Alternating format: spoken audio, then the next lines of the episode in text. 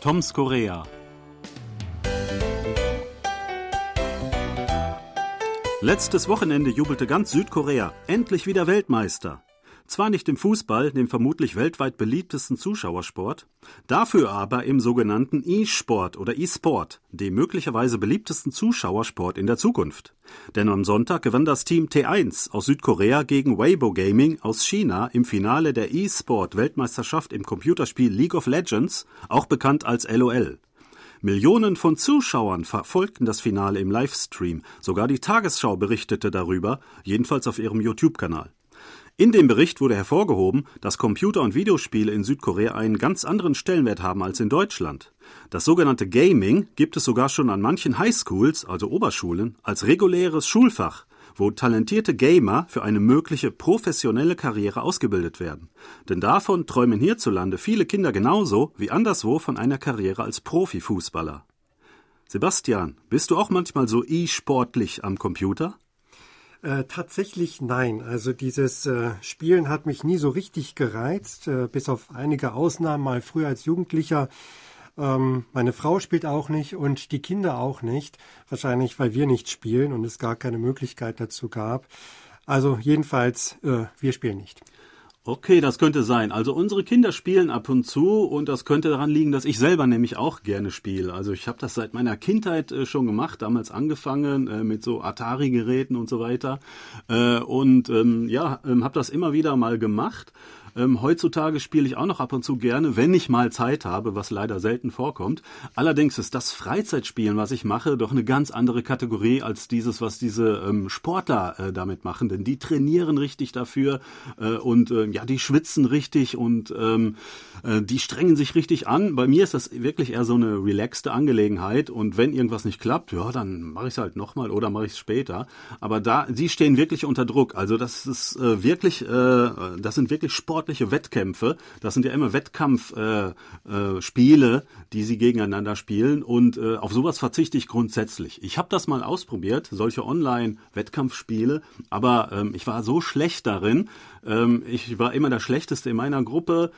Und ähm, ich wollte mir nicht unbedingt von irgendwelchen 13-Jährigen anhören lassen, äh, dass ich wieder der Loser bin und ob ich mir nicht ein anderes Team suchen sollte und so. Nee, also ähm, das mache ich seitdem nicht mehr. Ja, aber hier haben Computerspiele, wie eingangs erwähnt, eben wirklich einen ganz anderen Stellenwert. Und das bekommt man natürlich auch mit, wenn man hier lebt, auch wenn man selber nicht spielt. Aber dass zum Beispiel Grundschüler schon davon träumen, Pro-Gamer zu werden, das hört man. Ähm, man weiß auch, dass es überall diese PC-Banks gibt, also diese ähm, extra Cafés, wo man an äh, top ausgestatteten Plätzen, an äh, ganz schnellen Computern spielen kann und wo sich ja auch die koreanischen Kinder oder Jugendlichen gerne treffen, um zusammen zu zocken. Und äh, ja, das kriegt man natürlich mit, dass also das Spielen hier wirklich sehr wichtig ist und auch ein beliebter Freizeitsport ist.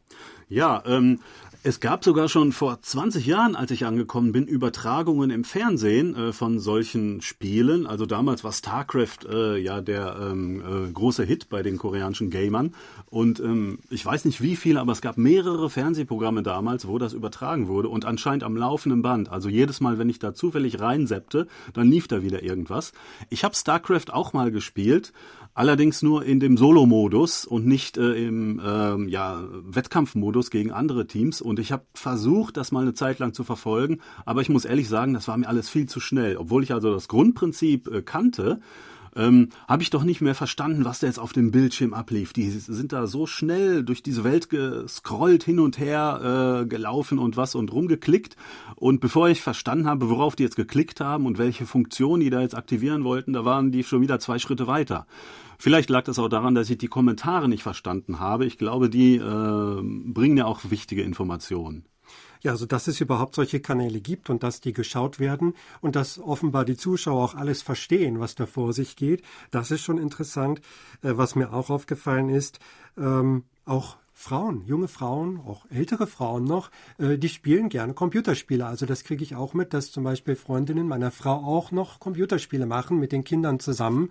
Also das ist dann so eine Generation, die hat das schon als, als Kinder, Jugendlich erlebt und die machen das auch als Erwachsene weiter. Und äh, Männer wie Frauen also genießen Computerspiele. Ja, ähm, In Korea, da hat das ja wirklich ein Level erreicht, wo es wirklich mehrere ähm, professionelle Mannschaften gibt. Also dieses äh, T1 oder T1-Team, ähm, das ist ja nur eine Mannschaft. Es gibt noch viele andere. Äh, auch andere haben ja schon diese Weltmeisterschaft gewonnen. Von den bisher elf äh, stattgefundenen Weltmeisterschaften äh, haben koreanische Teams insgesamt acht Mal gewonnen, davon dieses T1-Team ein, äh, viermal, sorry. Ähm, also äh, das sind professionelle Teams äh, und äh, die Leute verdienen damit wirklich ihren Lebensunterhalt. Sie haben dann die Möglichkeit, wie in einem Profisportverein, ja, ähm, täglich zu trainieren und äh, Turniererfahrungen zu sammeln und äh, sie kommen in Kontakt mit Trainern. Es gibt sogar Fitnesstrainer äh, für sie äh, und äh, ich glaube, das ist wirklich ein anderes Level als in Deutschland.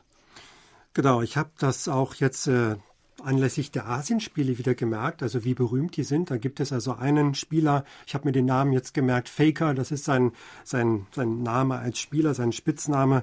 Und äh, ja, der wurde da auch äh, in China wirklich von Tausenden von Fans am Flughafen begrüßt. Den kennt man offenbar in ganz Asien. Jeder, der Computerspiele macht, weiß, wer das ist und wie gut er ist. Also das hat mich dann auch so ein bisschen überrascht. Also äh, ja, welchen Stellenwert das hat. Ja, also jedenfalls in der Szene weiß man, wer es ist. Ich musste mir auch erstmal ein Foto von ihm angucken, aber er ist hierzulande praktisch weltberühmt, könnte man sagen. Was vielleicht noch interessant ist, dass dieses Spiel League of Legends so unglaublich populär äh, in Südkorea ist. Also es gibt Zahlen, dass hier in diesen äh, PC-Räumen, äh, also die PC-Banks, äh, mehr als ein Drittel äh, sämtlicher Spielzeiten fallen auf dieses eine Spiel. Äh, mit großem Abstand vor anderen Spielen wie FIFA zum Beispiel, die auch sehr populär sind, wird da also League äh, of Legends gespielt. Die Leute trainieren das hier wie verrückt und ähm, so populär wie in Korea ist das äh, interessanterweise im Rest der Welt gar nicht so. Es gibt nämlich andere Spiele, ähm, die auch internationale Turniere haben, die zum Beispiel viel höhere Preisgelder haben, wo es also eigentlich lukrativer wäre, wenn man da gewinnen würde. Ähm, vielleicht konzentrieren sich viele Spieler auf der ganzen Welt äh, auf solche Spiele, aber hier in Korea ist wirklich League of Legends ähm, die Nummer eins. Na, vielleicht schaue ich mir das doch zumindest einmal an.